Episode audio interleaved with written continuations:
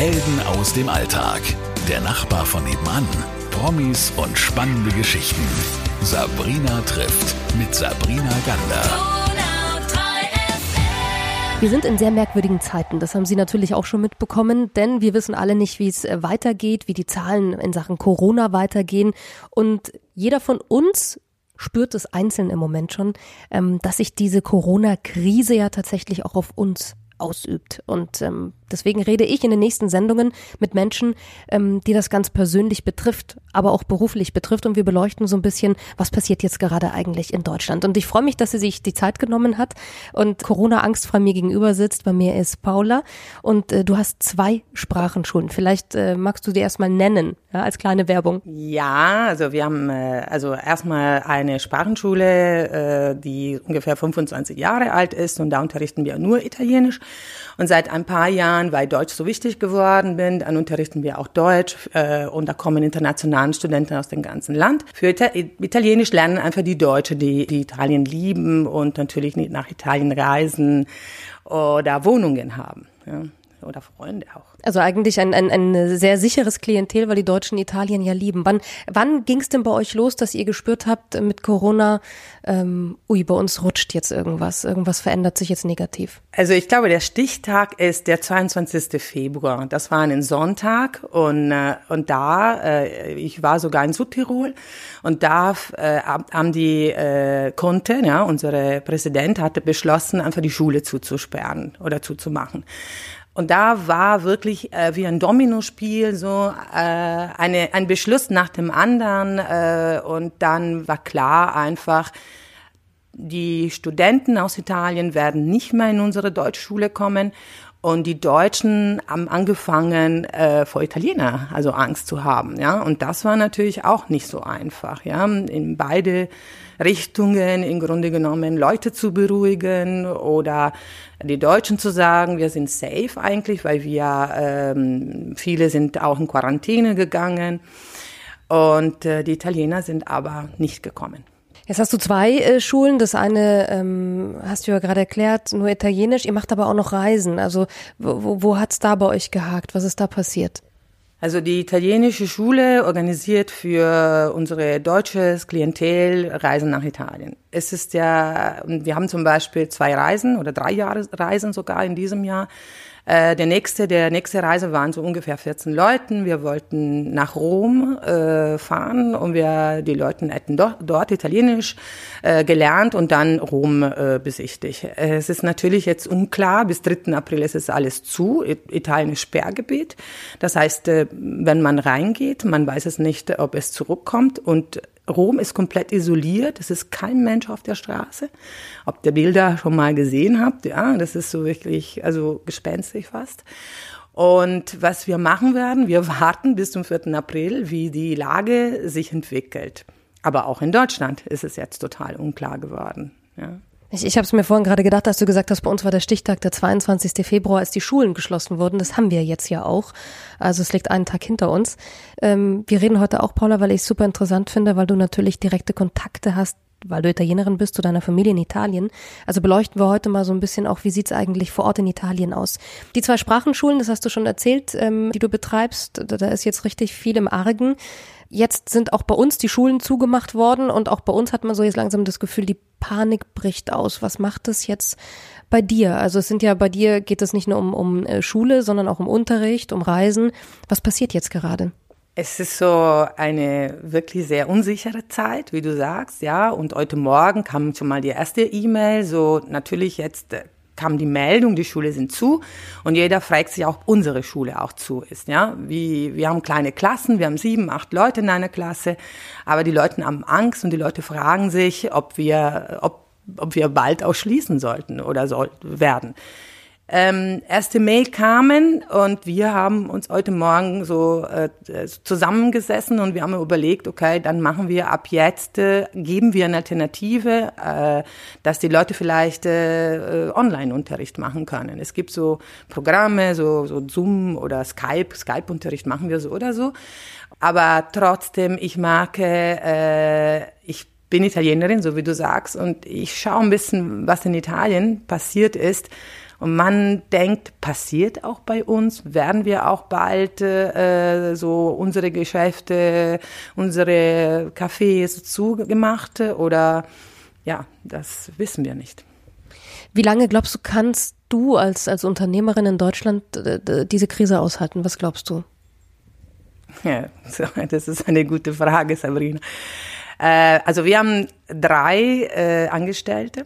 Das haben wir natürlich auch. Also wir sollten auch natürlich auch wir wir die die Besitzer der Schule sollte auch lieben, ja. Aber vor allem ich denke, wir haben viele Freiberufler zum Glück. Aber jeder sollte auch schauen, dass er auch in diese schwere Zeiten äh, ein bisschen äh, was verdient, ja. Äh, ich hoffe so, äh, dass äh, in sechs Wochen vielleicht besser aussieht. Also sechs Wochen kann ich mir noch erlauben, ja. Länger äh, wird dann wirklich schwierig werden. Deine Familie, die ist in Italien. So, wir kriegen aus den Medien ja nicht viel mit, außer dass das Land abgeriegelt ist, dort ist alles im Stillstand. Ähm, wie, wie ist die Stimmung vor Ort? Wo genau ist deine Familie? Fangen wir mal da an. Also meine Familie wohnt südlich von Mailand. Das ist natürlich eine der äh, betroffenen Gebiete äh, von Nordenitalien, die also in der Nähe von Piacenza vielleicht. Piacenza hatte, habe ich heute mal angeschaut, tausend Fälle. Ja? Ähm, was ist, äh, wie sie leben? Also sie leben, sie machen gar nichts. Sie sind zu Hause, äh, sie dürfen nicht rausgehen.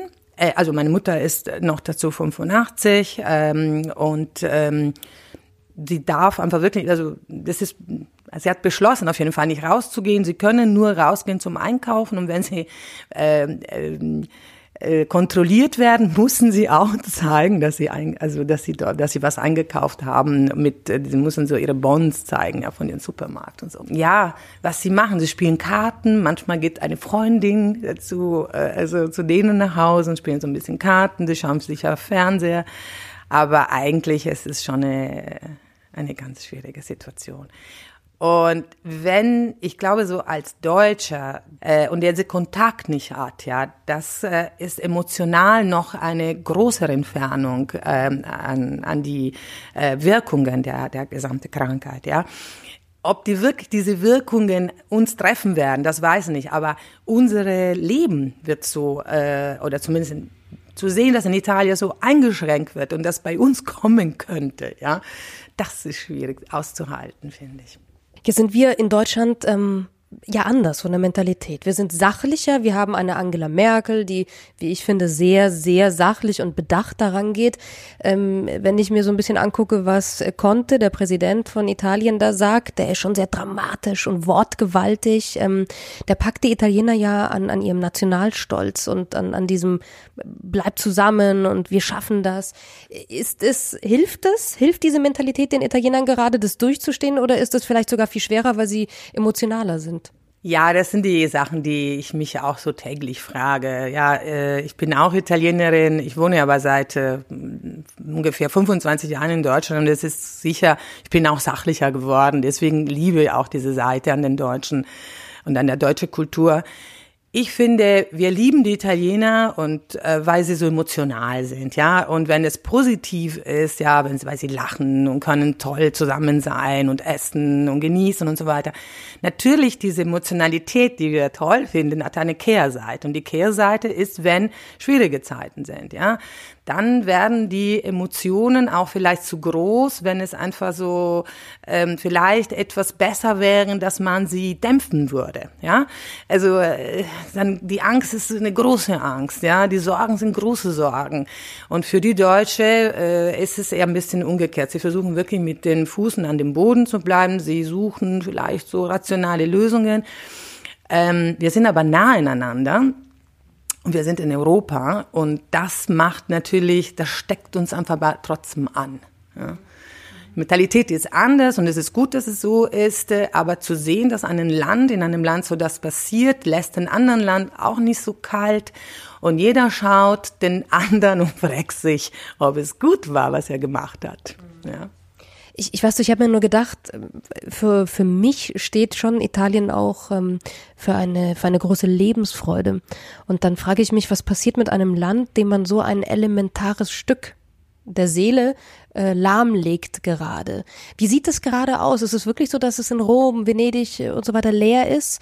Ja, es ist sicher leer und äh, es ist wirklich auch so, wie ich es dir erzähle. Es ist wirklich äh, ein bisschen so, ich höre viele Freunde und ich habe viele Freunde in Italien und sie sagen, naja, so ein bisschen wie ein Krieg, ja, so ein bisschen Krieggebiet, ja. Da werden die Leute kontrolliert auf der Straße. Man sagt äh, Abendessen, jede Art von Veranstaltung ab, ja.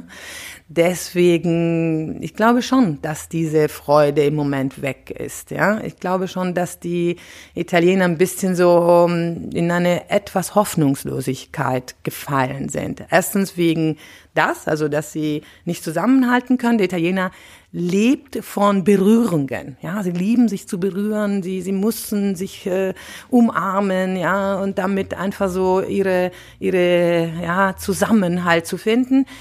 Und der Italiener, ähm, und wenn das einfach nicht da ist, ist es natürlich auch sehr sehr hart für sie, ja. Und deswegen ist es auch die die die Frage, ja, wie wie ja, wie es weitergeht, wie sie wie wie die Hoffnung finden sollen, ja. Jetzt ist Italien natürlich aber noch in einer ganz anderen Ausgangssituation als Deutschland, äh, auch wenn die Deutschen hier immer sehr schnell auch Angst haben äh, und in eine andere Art von Angst äh, fallen.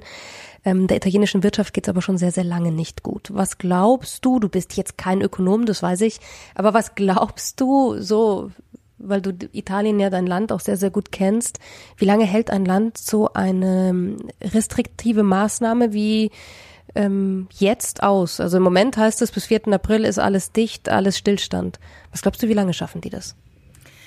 Also der Italiener ist bekannt, äh, er ist ähm, äh, spontan, emotional. Ja, der Italiener äh, findet seine Ressource witzigerweise in ganz schlimme Zeit. Ich weiß nicht, ob das ist, das ist wirklich so, ja ähm, manchmal sieht er Wege, die, die wir nicht sehen, ja, weil, weil es ist wirklich unsere Art, in der letzten Sekunde einen Tor zu schießen und doch zu gewinnen, ja. Also vielleicht hoffen alles auf diese.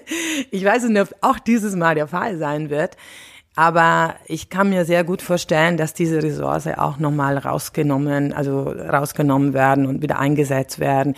Vor allem der Staat ist äh, von vielen Menschen, von vielen tollen Menschen gemacht, ja. Und diese Menschen werden diese, diese Menschen werden ihre eigene Kraft suchen. Der Italiener ist äh, eher so eine, ähm, sucht in sich selbst mehr die Kraft. Der Deutsche hat mehr der Staat und die Struktur und wendet sich äh, an, ähm, an die Politik und passiert auch was. Der Italiener hm, mit der Politik, ja, wir wissen so, wie es funktioniert.